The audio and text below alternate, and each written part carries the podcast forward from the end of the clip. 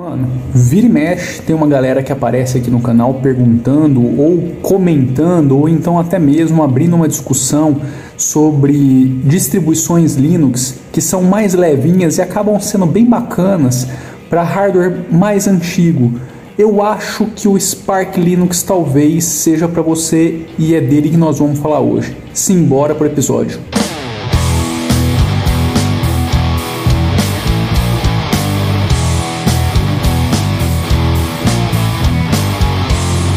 Essa distro é baseada no Debian e como eu já falei na introdução, ela é bem levinha, carrega ali o LXQT e o OpenBox e é extremamente customizável, como todas nessa linha, e também conta com cinco versões.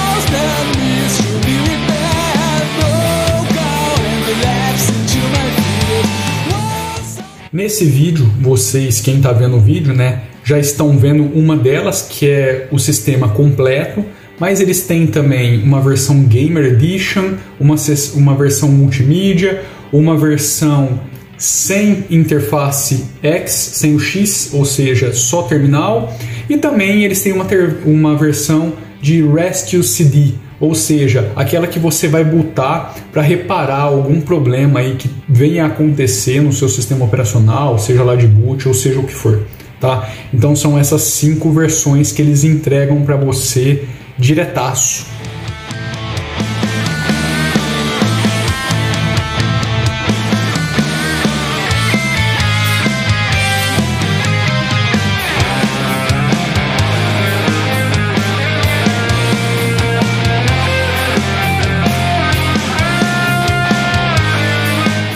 Mano, como os próprios caras dizem no site deles, não é uma distro focada no usuário iniciante, aquela pessoa que está chegando agora no Linux, não entende nada, não conhece nada, não tem experiência nenhuma. E não só eles, mas eu também reforço isso porque com pouco que eu fiquei utilizando, de fato, ela não é lá aquela distro mais amigável para esse usuário que nunca teve aí um contato com o sistema. Eu acho que a gente tem outras opções que são um pouco mais amigáveis do que essa.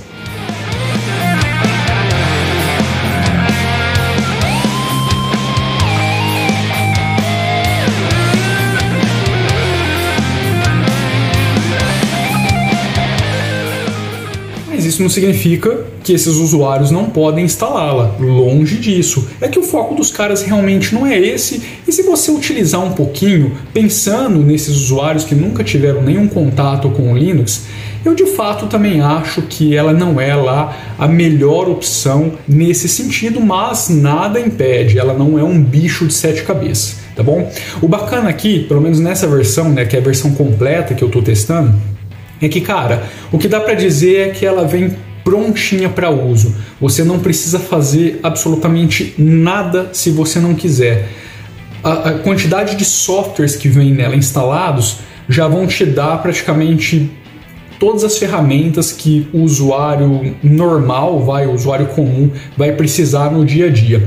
Isso é um ponto positivo e um ponto negativo, porque apesar de eles entregarem essa facilidade com esse monte de software, em contrapartida, tem muito software instalado na distribuição.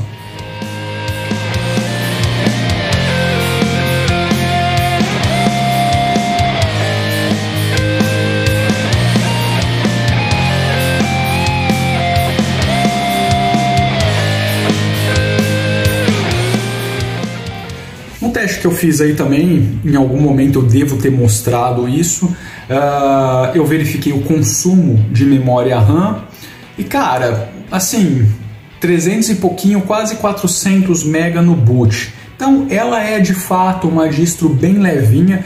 Claro que a gente já falou disso várias vezes aqui no canal, consumo de memória não é algo que define assim o peso da distribuição, mas dá para a gente saber que logo depois do boot, se bem que eu rodei várias coisas aqui, o sistema carrega ali com quase 400 MB de RAM, 300 e pouco, 400 MB de RAM.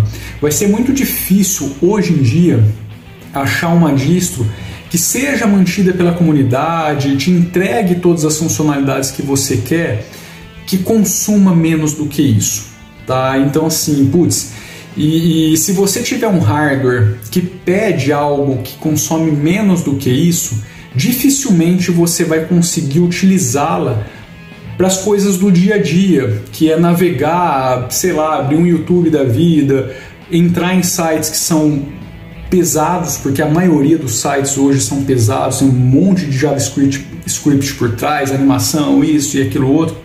Então, assim, uh, vai ser muito difícil se seu hardware não consegue rodar algo desse tipo, ele te entregar uma experiência bacana para as coisas do dia a dia. Então, assim, eu acho que de fato essa distro ela é bem interessante para um hardware mais datado, mas que ainda tem um pouquinho de poder aí para te entregar alguma coisa.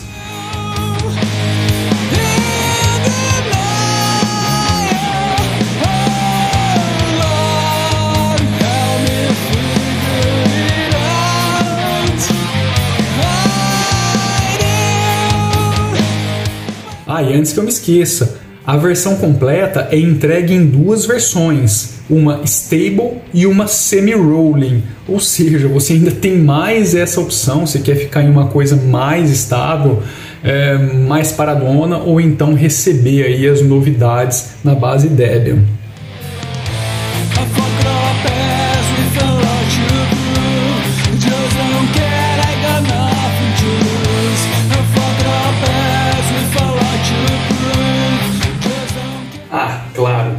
2020, Debian Stable, nada de reconhecer o meu driver Wi-Fi de uma década atrás.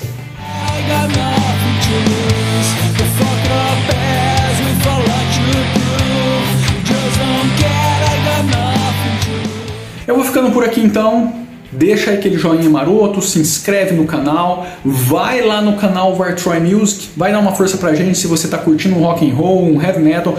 Todas as músicas que tocam nesse canal são do projeto Vartroy Music. Muita gente tá falando aí, pô, legal a música, pô, o som tá maneiro e tal. Vai pra lá, vai dar uma forcinha pra gente.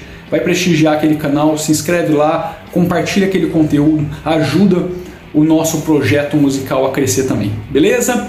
É isso então, vou ficando por aqui. Um grande abraço, fui!